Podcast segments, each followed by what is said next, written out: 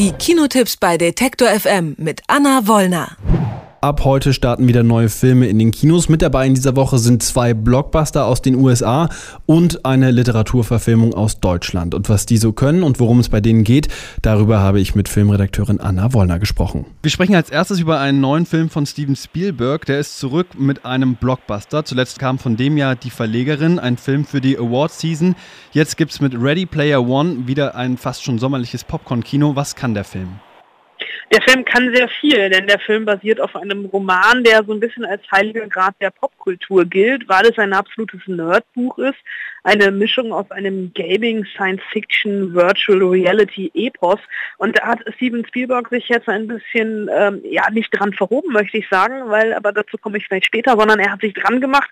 Und wenn es in Hollywood jemanden gibt, der sich mit Popkultur der 70er, 80er und 90er Jahre auskennt, dann ist das eigentlich Steven Spielberg, weil er sie auch nachhaltig mitgeprägt hat, vom Weißen Hai über E.T. bis hin zu Jurassic Park und das sind dann auch die Zeiten, die Ready Player One abbildet. Es ist ein Film, der 2045 spielt, in einer also nicht mehr ganz so fernen Zukunft, äh, 25 Jahre, nein, wenn wir genau sind, 27 Jahre von jetzt und ähm, die Welt ist ein bisschen anders geworden, als wir uns das vielleicht heute vorstellen.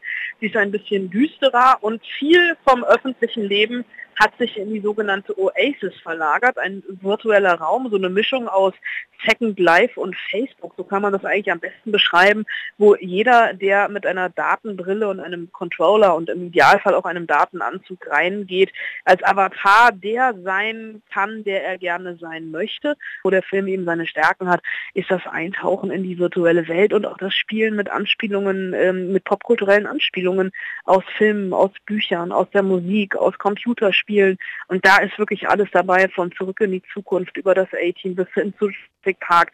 Musikalisch ist alles dabei. Und du sitzt da drin und entdeckst immer wieder kleine Perlen und wirst aber, und das ist das Aber bei dem Film, so ein bisschen erschlagen weil es einfach vielleicht ein bisschen zu viel ist. Also ich würde behaupten, ich habe das Buch gelesen und im Film vielleicht 10, 15 Prozent aller Anspielungen erkannt. Der perfekte Film für alle, die in den 80ern groß geworden sind und sich ein bisschen zurück in die Vergangenheit versetzt fühlen wollen. Wir bleiben noch ein bisschen beim Blockbuster-Kino. Den nächsten Film, den wir besprechen wollen, der heißt Das Zeiträtsel. In den USA ist während der MeToo-Debatte viel über diesen Film gesprochen worden, nämlich weil man da von dem männlich-weißen Hollywood nur wenig zu sehen bekommt. Fast alle Hauptcharaktere werden von Darstellerinnen gespielt. Jetzt ist der Film in den Kinos. Hat sich das Warten gelohnt? Leider nein. Und das leider meine ich wirklich äh, aus tiefstem Herzen. Ich habe mich sehr auf diesen Film gefreut von Ava DuVernay, der Regisseurin, die unter anderem Selma gemacht hat. Und sie ist die erste afroamerikanische Frau, die für einen Blockbuster ein 100 Millionen Dollar Budget in die Hände gedrückt bekommen hat. Das Buch ist, äh, der Film ist auch wie bei Ready Player One eine Literaturverfilmung, ein amerikanischer Klassiker aus den 60er Jahren, eigentlich ein Kinderbuch, heißt Die Zeitfalte und in der Neuauflage in Deutschland dann Mitte der 2000er umbenannt in das Zeiträtsel. Und ich habe mich in diesem Film ein bisschen unterfordert gefühlt, beziehungsweise überfordert gefühlt. Nach einer Stunde dachte ich, ähm, es kann doch gar nicht sein, dass der Plot hier so simpel ist. Da muss doch irgendwie mehr dahinter stecken, den ich, was ich einfach nicht verstanden habe. Aber der Plot ist einfach sehr, sehr simpel. Es geht um ein 13-jähriges Mädchen. Ihr Vater, ein Weißer, gespielt von Chris Pine, der einzige Weiße in diesem Film mehr oder weniger, der verschwindet und vier Jahre später wird sie und ihr hochbegabter Bruder in der Schule noch immer gemobbt, was keiner weiß, aber was dann rauskommt, was von drei guten Feen dem Mädchen erzählt wird, ist, dass der Vater wirklich in eine Zeitfalte gefallen ist und am anderen Ende des Universums festsitzt und sie dann zusammen mit ihrem besten Freund und ihrem hochbegabten Bruder auch versuchen eben in die, in die Zeit und in, in das, ins Raum-Zeitgefüge einzutauchen. Und das sieht aber so ein bisschen alles aus wie das Teletubbyland mit Einhornpups. Also es, es, glitzert alles sehr. Der Film ist hochkarätig besetzt. Oprah Winfrey spielt mit Reese Witherspoon, Mindy Kaling, aber die bleiben ja alle weit hinter ihren Möglichkeiten zurück. Oprah Winfrey ist so eine Mischung aus sie selbst und Gott in so einem Glitzerfummel, alles silbern, selbst die Augenbrauen glitzern silbern. Und der Film, ja, der, der scheitert ganz anders als Steven Spielberg. Er ist einfach so lieblos. Er ist so leblos. Mir war das alles egal. Ich habe gefühlt nach 15 Minuten das erste Mal auf die Uhr geguckt und gedacht, wann ist das hier alles vorbei? Und das war leider ein Gefühl, was sich bis zum Ende durchgezogen hat. Also keine Empfehlung für das Zeiträtsel. Wir machen die, das Trio aus Literaturverfilmungen komplett. Wir reden noch über eine deutsche Produktion. Transit heißt der Film. Die Vorlage dafür kommt von Anna Seger. Das Ganze ist die Geschichte von Georg, der in Frankreich lebt und vor Faschisten fliehen muss. Wie erzählt der Film diese Geschichte?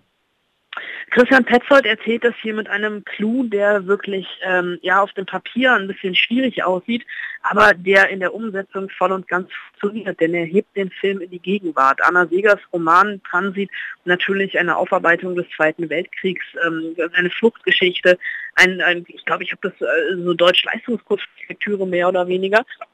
Und Petzold holt das einfach ins Hier und Jetzt und lässt Franz Rogowski durch das, das Marseille der Gegenwart laufen.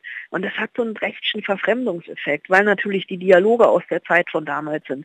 Die wirken alle so ein bisschen hölzern und spröde, aber das ist vollkommen okay. Und es sind dann hier natürlich die Gegensätze. Also auf der einen Seite diese, ja, man muss ja fast schon sagen, historische Flüchtlingsgeschichte, Franz Rogowski kommt gerade noch aus Paris nach Marseille und wartet dort auf eine Schiffspassage nach Amerika. Er hat eine falsche Identität angenommen, die Identität eines Schriftstellers von beide, den er tot in der Badewanne in Paris gefunden hat und hat sich also der Biografie bedient, seine Papiere genommen und wartet dort auf diese Schiffspassage, darf aber nur bleiben, wenn er beweist, dass er eigentlich auch wieder weg will. Also dieses Schizophrene an der Situation. Und dann gibt es aber ähm, natürlich Polizisten, ähm, Soldaten, die die Flüchtlinge aufspüren. Und da hat man dann auf einmal das Gefühl, man ist mitten im G20-Gipfel, weil das natürlich äh, moderne äh, Uniformen sind, modernes Gerät, was hier eingesetzt wird. Und durch diesen Kontrast hat der Film so einen ganz, ganz besonderen Sog und gehört für mich schon jetzt Anfang April zum Besten, was es dieses Jahr im deutschen Kino geben wird. Das sagt Anna Wollner. Mit ihr habe ich über die Neuerscheinungen im Kino dieser Woche gesprochen. Vielen Dank, Anna. Gern geschehen. Alle Beiträge, Reportagen und Interviews können Sie jederzeit nachhören im Netz auf detektor.fm.